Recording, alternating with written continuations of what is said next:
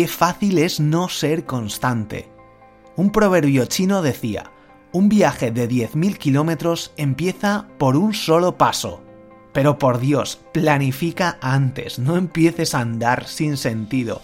Marca unos objetivos, esto es fundamental y es que lo oirás en millones de sitios, pero no lo verás aplicado y seguramente no lo apliques. Yo al principio tampoco lo aplicaba, pero piensa siempre en llegar a algún punto para saber hacia dónde tienes que ir. El ascensor hacia el éxito no está disponible. Tienes que usar las escaleras una a una. Eso decía Joe Girard.